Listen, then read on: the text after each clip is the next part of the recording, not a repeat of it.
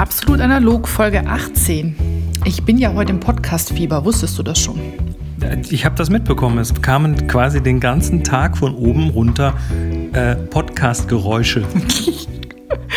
Gefolgt von leisem Fluchen und verflixt, wo lädt das denn jetzt hin hoch und irgendwas stimmt nicht. Auf jeden Fall fange ich an, mein, meine großen Lücken in Sachen Podcasting zu schließen.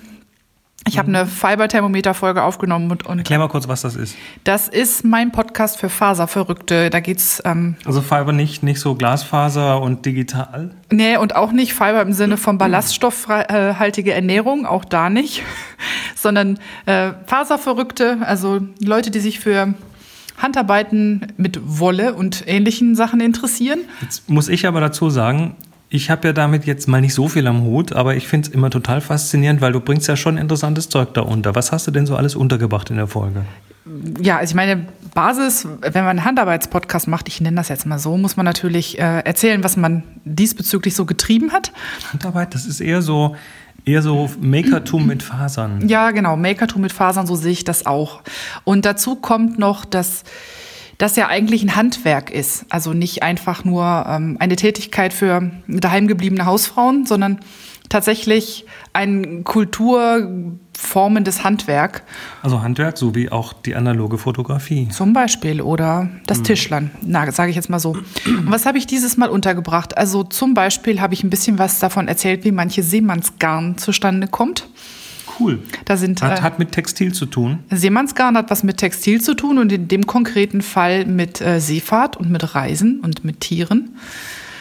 Ich bringe auch in der Regel so einen Tipp unter von Dingen, die mir besonders äh, lieb sind. Also bei gewissen Nerd-Podcasts ist das der Pick des Tages. Bei mir ist es, nein, wie heißt das noch? Pick? Ja, Pick of the Pick Day of the Day oder sowas. Ähm, sowas habe ich auch drin.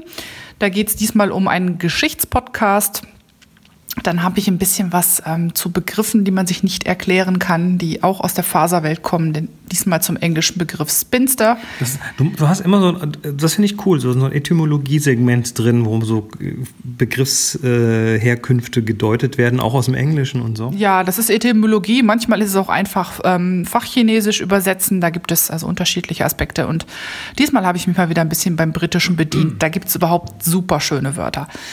Naja, und so ist äh, dieser Podcast rund um alte Jungfern, äh, Seemannsgarn und Geschichte dieses Mal rausgekommen. Also es ist ziemlich wild, von allem was dabei. Sehr cool. Wir verlinken es in den Show Notes, da gehört das hin. Fiber, Fiberthermometer, also F-I-B-E-R thermometer.de. Folge 18, genau. Gut. Genau wie heute, Folge 18. Das ist ja, das ist ja der Witz, ne? Wir, ich, wir haben vorhin schon, vorhin schon gesagt, du kommst quasi gerade mit Fiberthermometer, mit Fiberthermometer wieder aufs Podcast-Pferd zurück. Und jetzt sind wir beide hier bei Folge 18, auch mit absolut analog. Mal schauen, wer schneller geht. Ja, ich weiß schon, wer schneller geht. Das ist relativ klar.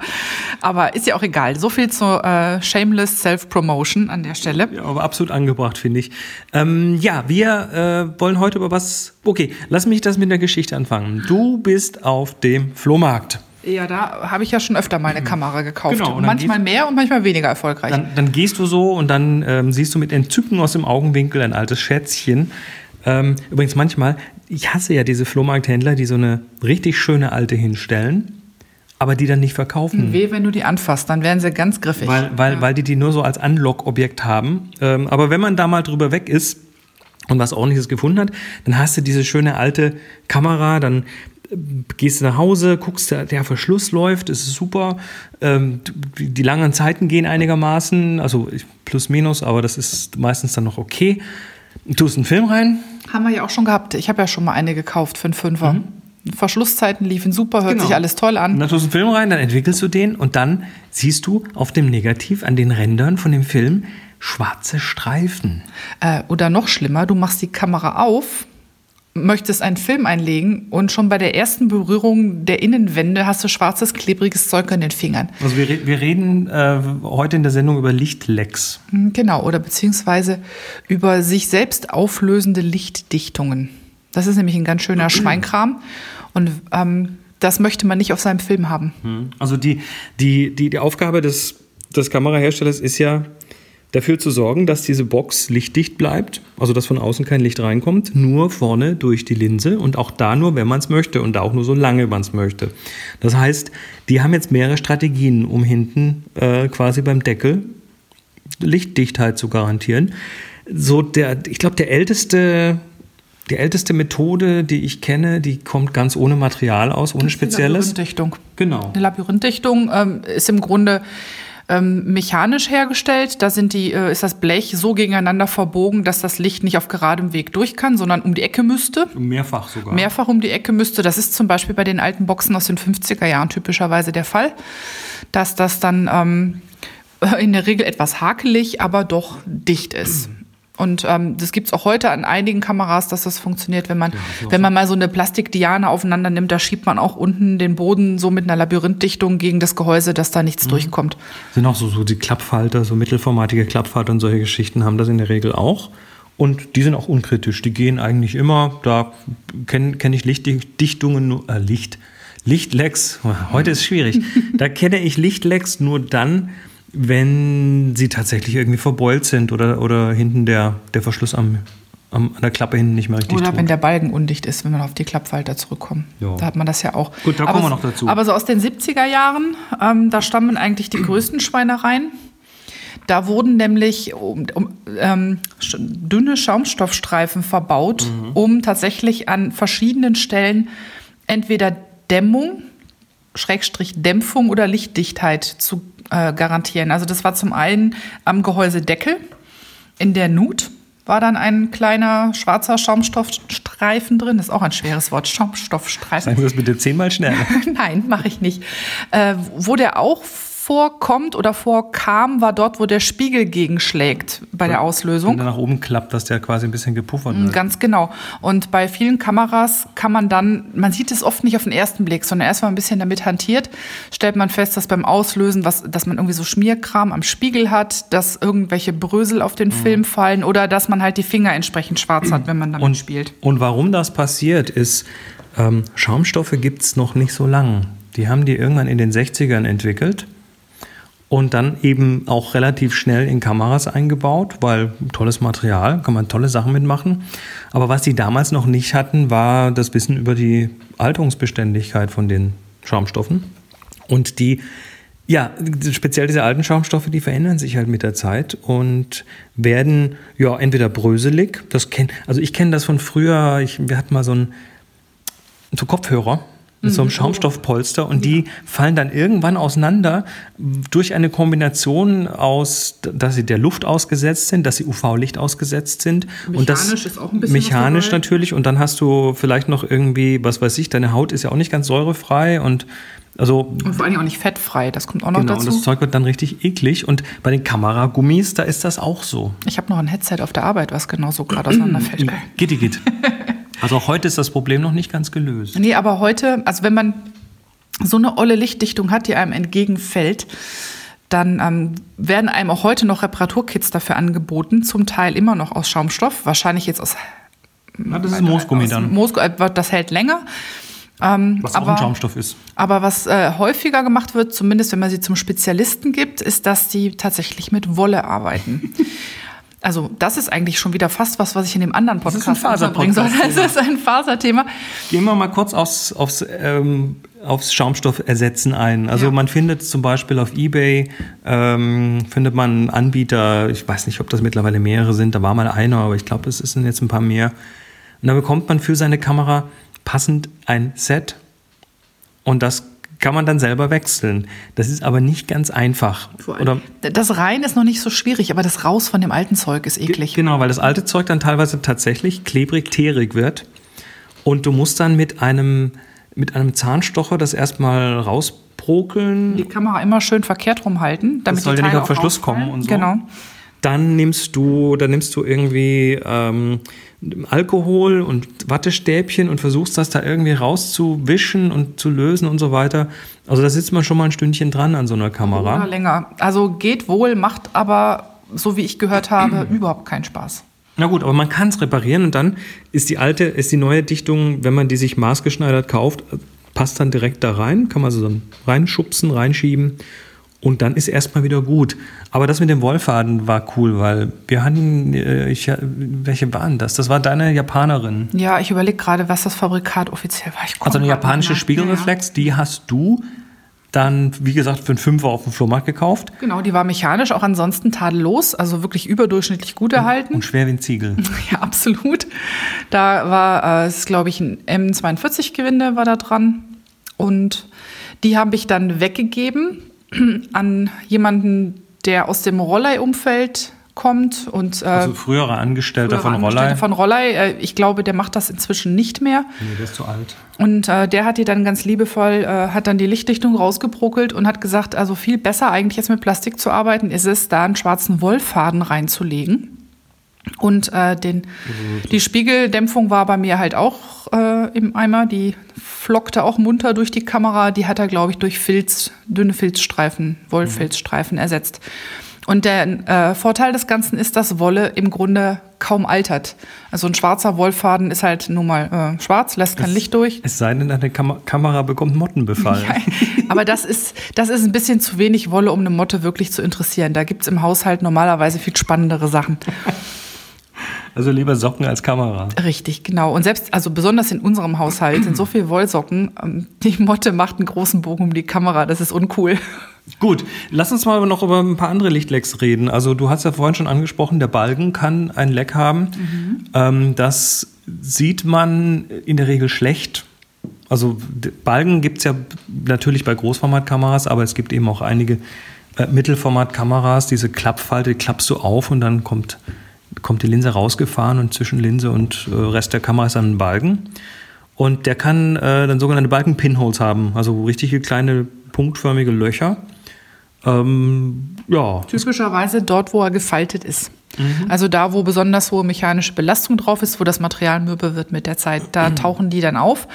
Und was man eigentlich dann machen muss, ist sich äh, in einen dunklen Raum begeben mit der Kamera, mit der offenen Kamera und dann mal gezielt mit einer harten Lichtquelle wie einer Taschenlampe oder sowas von außen am Balken vorbeifahren und dann innen, also reinschauen, ob man irgendwo was blitzen sieht, sozusagen. Ja. Da kann man ein bisschen suchen. Äh, machen kann man da natürlich auch was. Also der einfachste Weg ist, ist tatsächlich ein schwarzes Gaffer zu nehmen und sich die ähm, Sachen zuzukleben. Es gibt auch Leute, die das mit irgendwelchen schwarzen ich weiß gar nicht, was das genau ist, so wachsartige Sachen von innen zumachen. Also da, da müsste man noch mal, also ich habe es noch nicht gemacht bisher, deshalb stotter ich ein bisschen. Äh, da müsste man einfach noch mal versuchen, Spezialisten vielleicht zu bekommen. Aber ich sage mal, für Notfälle tut es natürlich tatsächlich ein schwarzes Klebeband. Ja, Gaffer funktioniert immer. Aber wenn ihr eine intelligentere, äh, vor allen Dingen elegantere Lösung kennt, lasst sie uns wissen. Denn Gaffer hat einen äh, Nachteil, ist in der Regel ein bisschen steif und faltet sich so schlecht an der Stelle. Kommt aber wieder aufs Gaffer an, weil es gibt ja unterschiedliche Variationen davon. Das ist richtig, aber meist, die meisten Balken sind ja nicht wirklich sehr dick. Und wenn du da dann nochmal eine Schicht aufträgst, dann ist das schon was, was die Faltbarkeit behindert. Mhm. Und wenn du das gleich an mehreren Stellen machst, dann ist der Balken im zusammengeklappten Zustand dann auch gleich dicker, als er ursprünglich sein sollte, passt vielleicht nicht mehr in die Kamera oder ähnliches. Also da muss es elegantere Lösungen geben. Aber ich habe auch noch keine Kamera mit einem defekten Balken gehabt. Nun gut, wir, wir, hatten, wir hatten auf dem Klostergeister-Workshop hatten wir eine Kamera mit defektem Balken, und zwar die, die der Jochen gebaut hat den ich hier noch mal kurz lobend erwähnen möchte. Äh, aber das war, das war ein handgebauter Balken aus Alufolie, der dann beim Absturz der Drohne ähm, nicht mehr wollte. Der musste auch nicht gefaltet werden. Der konnte also auch ruhig mit Gaffer Das ist ein sogenannter Perman Permanentbalken. Gut, ähm, dann gibt es noch eine weitere Ursache für Lichtlecks. Und zwar passiert das nicht in der Kamera, sondern außerhalb der Kamera. Und da reden wir von Rollfilmen. Ja, oh, da kann ich ein, kann ich ein Lied von singen. Also, wir erklären kurz den Rollfilm nochmal. Also, Kleinbildfilm kommt ja aus der Patrone in die Kamera. Und wenn er durch ist, dann wird er wieder in die Patrone zurückgespult und dann kann man den rausnehmen und alles ist gut. Rollfilm wird ja nur nach vorwärts gerollt. Der wird quasi abgerollt von der Startrolle, von der auf der er kommt.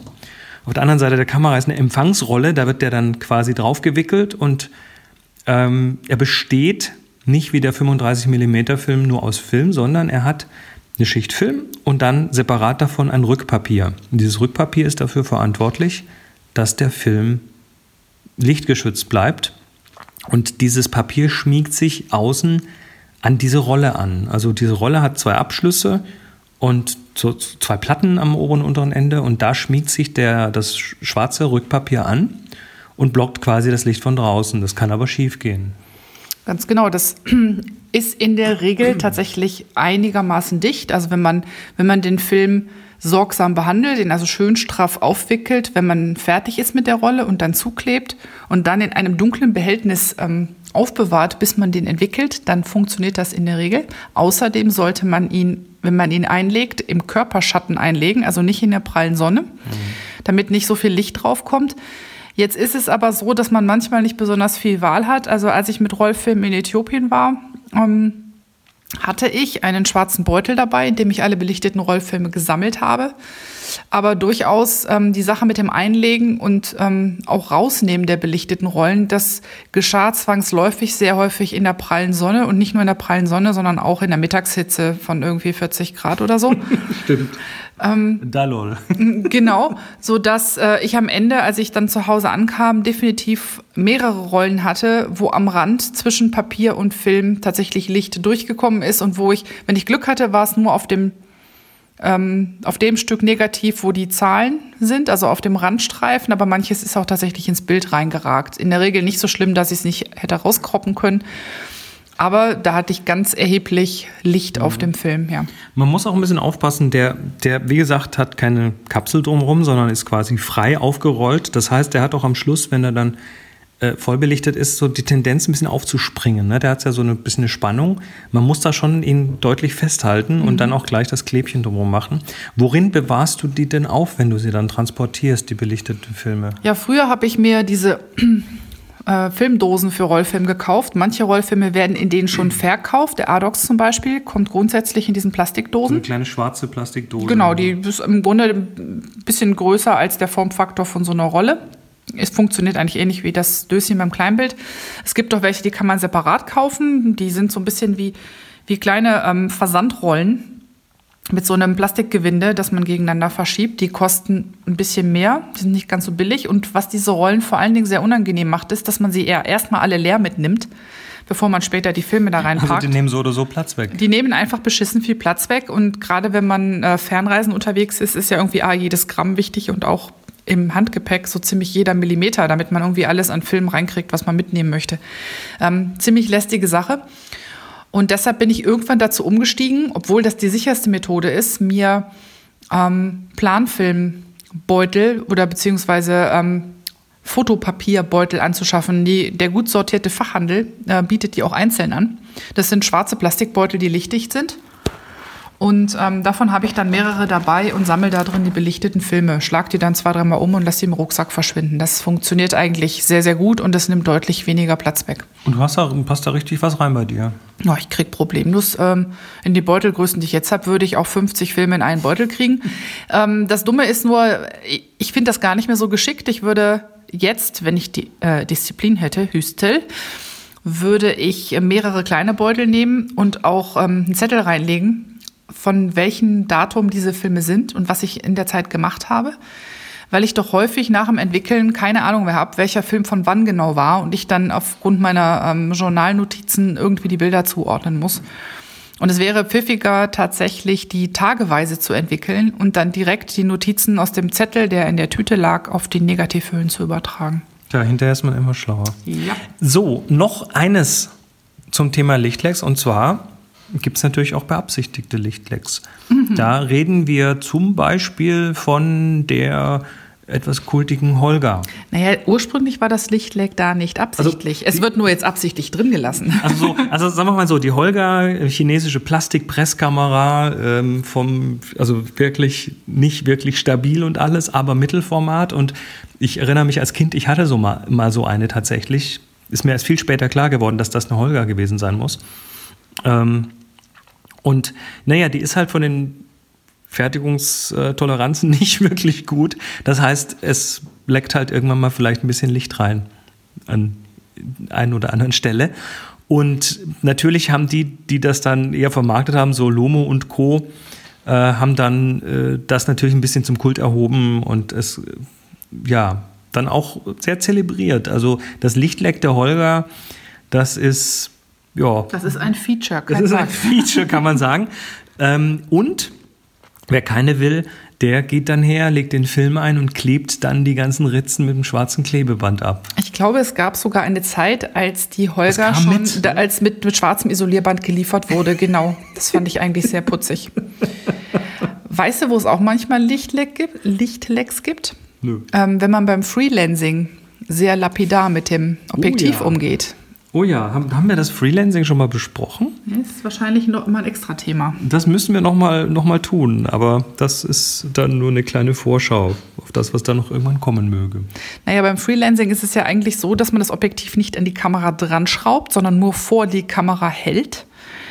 Und äh, um Lichtlecks weitestgehend zu verhindern, gibt es verschiedene Möglichkeiten. Es gibt spezielle Aufsätze für dieses ähm, Freelancing, das einem, die einem dann ermöglichen, äh, das einerseits abzudunkeln, aber das Objektiv beweglich vor der Kamera zu halten. Es gibt auch pfiffige Fotografen, die benutzen einfach eine alte schwarze Socke dafür. Und gewaschen aber, oder? Das äh, ist dem Fotografen überlassen. Oder der Fotografin. Also die, die mir jetzt konkret einfällt, äh, die das mal gemacht hat, war eine, ne, ist eine Dame. Nämlich die Annik. Die mhm. hat, glaube ich, immer eine Socke drum getan. Tja, Freelancing mit schwarzer Socke. Gut. Dann sind wir, glaube ich, durch. Wir äh, ja, sind am Ende von Folge 18. Meine Kamera leckt. Und an dieser Stelle, wie immer, falls ihr das mögt, was wir hier tun, dann hinterlasst uns doch ein paar Sternchen oder Reviews. Auf iTunes zum Beispiel geht das ganz toll. Äh, auch nochmal der Hinweis, wir machen Workshops. Wir haben. Es macht laute Geräusche. Ach, das ist der Nachbar. Das ist alles okay. Ich, wir, das habt ihr nicht gehört, aber wir sind gerade etwas erschrocken. Unser Nachbar macht gerade, schiebt gerade Steine durch die Gegend. Ich habe schon gedacht, unsere Katze ist im Küchenschrank nein, oder so. Nein, das nicht. Ähm, wir, äh, ja, Workshops. Wir haben noch äh, ganz interessant am 14. Oktober den Großformat-Workshop. Das ist der Einstieg ins Großformat und am 19. August den Workshop Film entdecken. Beide hier in der Viewfinder Villa. Nein, Film entdecken ist der nicht in Berlin. Nein, nee, Film Extrem ist in Berlin, aber der ist so fast voll. Der ist genau. Aber Film entdecken ist in der Villa und Einstieg ins Großformat im Oktober auch in der Villa.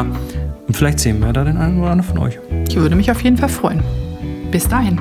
Ciao, ciao. Ciao.